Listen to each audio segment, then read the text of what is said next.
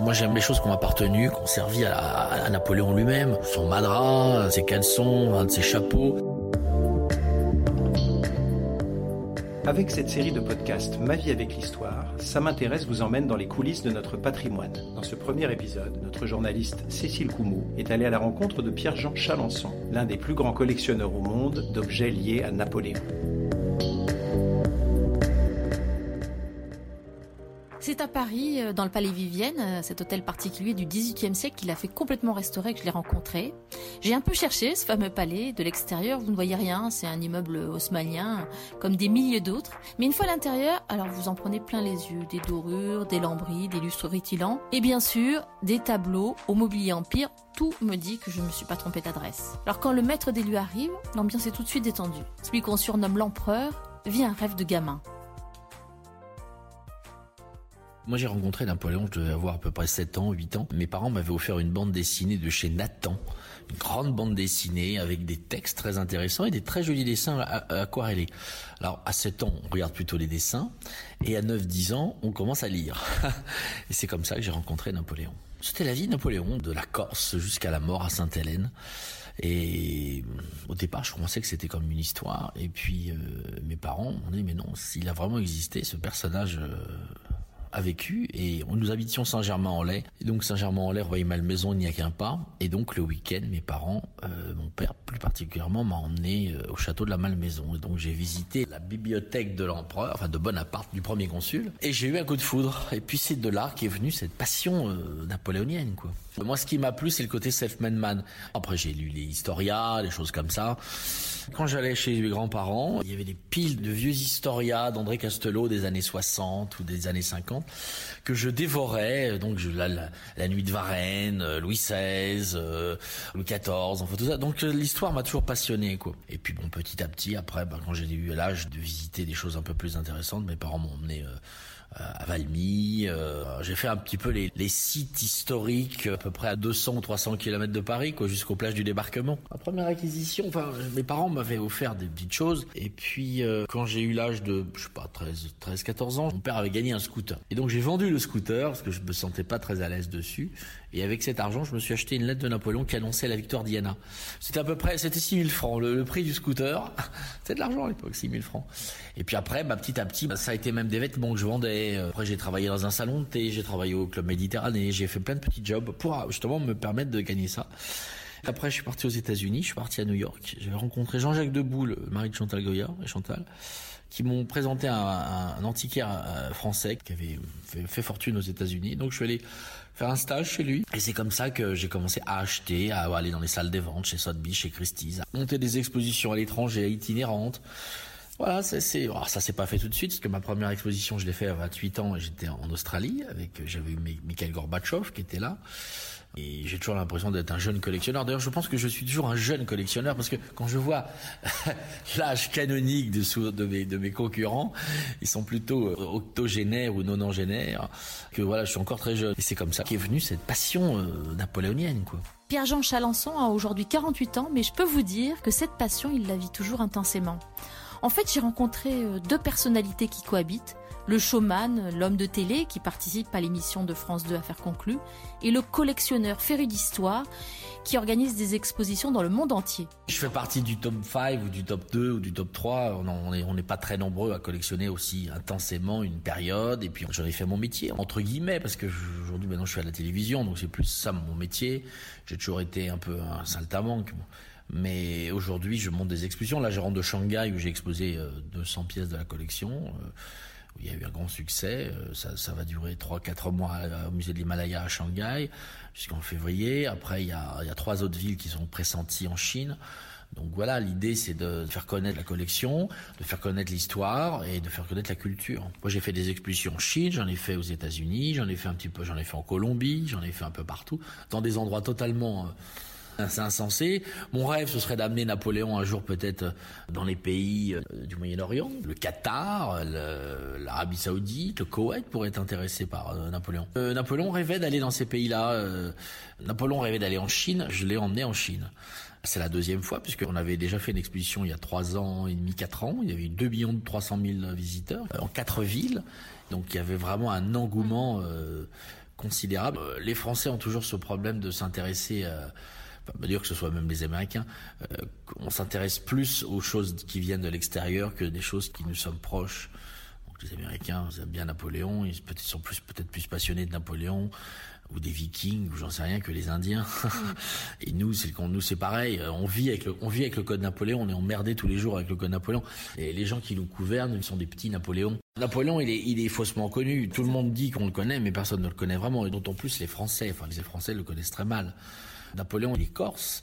Euh, si Louis XV n'avait pas racheté au royaume de Gênes euh, la Corse, Napoléon n'aurait jamais été euh, premier consul, ni empereur, ni, ni quoi que ce soit. Donc comme quoi des petites choses peuvent transformer le monde entier. Donc euh, Napoléon, non, les gens ne le connaissent pas très bien. Ils connaissent, ils disent que Napoléon était petit, ce qui est faux. Enfin voilà, il y a plein d'idées préconçues. Napoléon avait un humour euh, torride, il était très drôle, il était très généreux. C'était, c'était pas vraiment un homme de guerre. Il a rarement déclaré la guerre. Il a subi les, les déclarations de guerre des pays étrangers, mais il y a le code civil, certes, mais le code civil, c'est, pas que lui, c'est Cambacérès, euh, et c'est une équipe. Il était entouré, c'est quelqu'un qui s'entourait. Souvent, on le dit, oh, les, les gens, alors qu'ils le connaissent pas, disent c'est un dictateur. Mais non, parce qu'un dictateur, il s'entoure de personne, il fait les choix seul. Alors que lui, il s'entourait toujours des meilleurs spécialistes dans les meilleures euh, activités ou divisions. Donc, que ce soit la culture, que ce soit l'art, que ce soit les militaires, l'industrie, il avait toujours les meilleurs dans chaque département. Et il prenait conseil et il écoutait. Ce saltimbanque, euh, comme il se présente lui-même, ressemble en effet plus à Michel Polnareff qu'à un commissaire-priseur en costume cravate. Dans les salles des ventes, son look détonne peut-être un peu, mais Pierre-Jean Chalençon a vite compris comment nager et même devenir un gros poisson dans ce monde de collectionneurs. J'ai vendu, je revends, j'arrachète. Ah, j'aime bien garder, mais des fois j'aime bien vendre parce que je trouve que faut toujours monter un petit peu en qualité dans, les objets. Je suis pas François Marie-Vonne Pinault ou Bernard Arnault. Donc quand je dois vendre, acheter quelque chose de plus important, il faut que je vende. Et puis ça permet à des autres collectionneurs de racheter des œuvres. Moi, je pense toujours aux autres collectionneurs parce que je me dis si tout le monde donnait au musée, ben, il resterait rien pour les générations d'après. Donc l'idée, c'est quand même de de faire connaître les objets, de les, valoriser, puis après de s'en séparer, et puis de racheter d'autres choses. Il m'est arrivé récemment de racheter des objets que j'avais vendus il y, a, trois ans. Tous les objets que j'ai, euh, que ce soit chez moi, ici au Palais Vivienne ou ailleurs, ben moi je, les vis là. Vous voyez, vous êtes assis sur des chaises qui viennent du maréchal Berthier. Bon, ben c'est pas le bras de lumière qui est en face de vous, et eh bien est un, bras de lumière en vermeil qui appartenait aux frères du tsar. Bon, tout est historique ici. Moi, j'aime, les choses qui ont appartenu, qui ont servi à, Napoléon lui-même. Son madras, ses caleçons, un de ses chapeaux. Moi, je vis avec ces objets. Et donc, quand j'en parle, j'en parle comme d'objets usuels et quotidiens. C'est pas pour ça que vous les respectez pas et c'est pas pour ça que vous les faites pas restaurer, etc. Moi, toutes les semaines, j'ai, j'ai un doreur, j'ai des gens qui cirent, qui font des stucs. Les pièces dont j'ai rêvé le plus, c'était peut-être le portrait de Napoléon, costume du sac, le grand portrait de l'empereur par Gérard. Voilà, c'est des pièces un peu mythiques que j'avais vues dans les musées, dans les palais, au Louvre, à Versailles, des choses comme ça. Après, euh, c'est des années de travail. Il faut être à l'affût de l'objet, il faut savoir attendre, il faut pas être pressé. Vous voyez, par exemple, en 98, j'avais exposé en, en, Australie une exposition et la famille Forbes m'avait prêté le certificat de mariage de Napoléon et Joséphine. J'avais trouvé ça fantastique, etc. Eh bien, j'ai attendu 15 ans pour le récupérer et le racheter. Bon, bah ça, c'est une pièce exceptionnelle, quoi. Et je l'ai acheté pour 3 francs 6 sous. C'est un des fleurons de la collection Forbes. Là, j'ai fait un coup d'enfer. J'ai racheté il y a pas longtemps à la vente un portrait de Bonaparte par de taille que j'avais vu à l'époque, il y a une dizaine d'années, aux Invalides. Et quand je l'avais vu, je dis waouh, quel tableau, qu'est-ce que je rêverais d'avoir un tableau comme ça? je me dis, c'est dommage qu'il soit dans cette fondation parce que, parce que je l'aurais jamais. Puis, voyez, parce que maintenant, il est dans mon salon.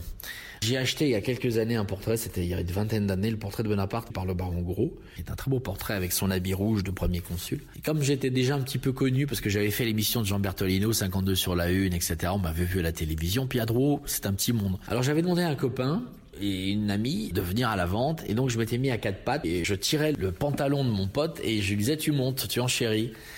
Et puis quand j'ai eu l'enchère, je me suis levé, j'ai dit bah Chalençon. je pensais l'avoir, mais je pensais qu'il me le ferait payer plus cher.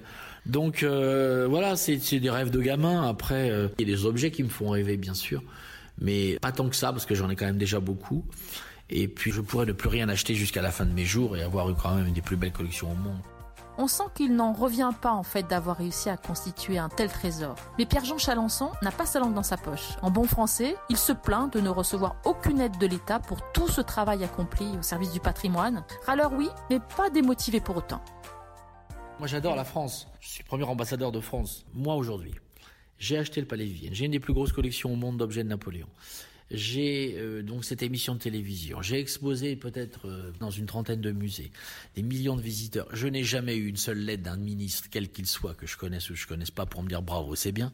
À titre privé, je fais le travail de je ne sais combien de conservateurs sans avoir une seule aide. Euh, je dis, moi, je passe ma vie avec des restaurateurs, avec des stuckers, avec des doreurs, avec des gens pour les tapisseries, avec des, et je parle de la de, de, culture, de l'histoire de France tous les jours. Il faut qu'il y ait des individus qui s'y investissent. Aux États-Unis, il y en a. En France, on est peu, et on devrait nous aider. Si j'avais pas acheté ça, ce palais, il n'est pas classé. Tout ce que vous voyez au mur aurait pu être enlevé, détruit ça aurait été une entreprise, ça aurait été des bureaux, ça aurait été acheté par un Qatari qui aurait fait un appartement, qui aurait tout ripolliné, etc.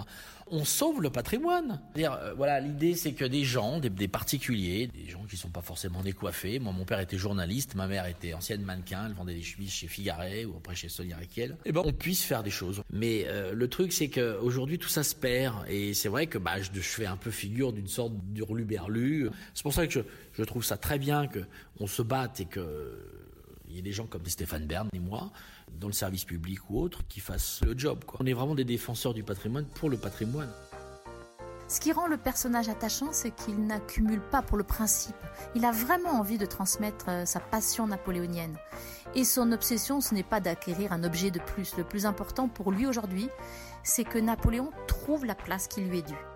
J'ai acheté le palais pour justement me dire après moi j'en ferai une fondation et puis euh, les objets seront gardés hein, comme Jacques Marandré ou Nissim ou des choses comme ça en plus petit mais en plus en plus vrai parce que ici on est du 18e Jacques Mar ou sont des, des constructions de la fin du 19e début 20e totalement de style. Là ici on est dans un vrai palais où Mozart est venu, Victor Hugo, le duc d'Orléans, Napoléon, enfin, il y a eu des centaines de personnes extrêmement fameuses et connues qui sont venues ici. C'est qui fait l'intérêt du lieu. Et c'est moi qui ai inventé le nom Palais Vivienne. On était rue Vivienne. Je trouvais que c'était compliqué pour des Américains ou des étrangers de prononcer Montmorency. J'ai dit, ouais, bah, c'est le palais, c'est le palais Vivienne, voilà. Et puis je vous dirais que je me diversifie un petit peu, euh, parce qu'il n'y a pas que Napoléon dans la vie, et puis au contraire, il faut montrer un esprit un peu ouvert. Là, j'ai acheté un, un bus de Rodin. Hier, je me suis fait un coup de folie, et j'ai acquis euh, le manuscrit avant édition euh, de La bête humaine de Milzola. Bon, ça n'a rien à voir avec Napoléon, j'ai trouvé que c'était un fleuron de la littérature française, et que le prix qui en était demandé était raisonnable. Donc j'ai tenté, mais je l'ai eu. J'étais très content. Je pensais pas pouvoir avoir un tel trésor de la littérature chez moi, euh, au palais. Surtout qu'il est venu ici, Émile Zola. Donc euh, j'ai acheté des céramiques de Picasso il y a pas très longtemps. J'ai même mangé dans un plat de Picasso des tomates mozzarella. Ah mais parce que c'est pas pour être dans une vitrine, tout ça, faut s'en servir. Alors faut éviter de les casser. Mais je suis quelqu'un d'ouvert. Voilà. la crise de la cinquantaine fera que je pense que peut-être que je vais terminer avec des Basquiat je revendrai ma collection napoléonienne pour acheter, je sais pas moi, des, des. Mais plus le temps passe et plus j'ai des doutes en fait. Je fais pas ça pour mon argent, je fais ça pour la France. Je suis célibataire, j'aurai pas d'enfants. Donc à qui je vais le donner? Peut-être que je vendrai la totalité de la collection. Peut-être que je la donnerai, peut-être que je ferai un musée en Chine. J'ai beaucoup de points d'interrogation. En même temps, je me dis que j'ai 48 ans, que je peux encore attendre pour savoir ce que je vais faire de la collection et du palais. Mais bon, en même temps, je suis ouvert à toute proposition. À un moment, je m'étais dit, j'aurais pu euh, faire un musée aux États-Unis. Mais là, je rentre de Chine et je me dis qu'effectivement, un grand musée Napoléon en Chine, ce serait fantastique. Napoléon n'a pas besoin d'être à Paris. Napoléon pourrait être très bien, euh, je sais pas, à Los Angeles. Napoléon peut être un peu partout, parce que Napoléon est universel.